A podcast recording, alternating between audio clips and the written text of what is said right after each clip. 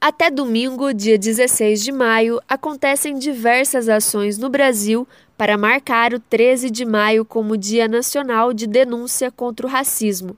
A convergência das lutas de combate ao racismo no Brasil, chamada de Convergência Negra, começou a jornada nacional na terça-feira, dia 11, com um festival em homenagem a Bob Marley, que faleceu há exatos 40 anos. Na quinta-feira, a jornada terá um ato interreligioso em diversas cidades. Em Belo Horizonte, a atividade vai ser presencial e começa às 5 horas da tarde na Praça Afonso Arinos. As ações reivindicam vacina já, auxílio emergencial de 600 reais e fora Bolsonaro. Além disso, os atos também vão relembrar a chacina de Jacarezinho, que aconteceu no Rio de Janeiro. Na ocasião, a polícia matou 28 moradores da favela. Como parte da programação, a Convergência Negra realiza conversas com diferentes lideranças políticas. São esperados para esses encontros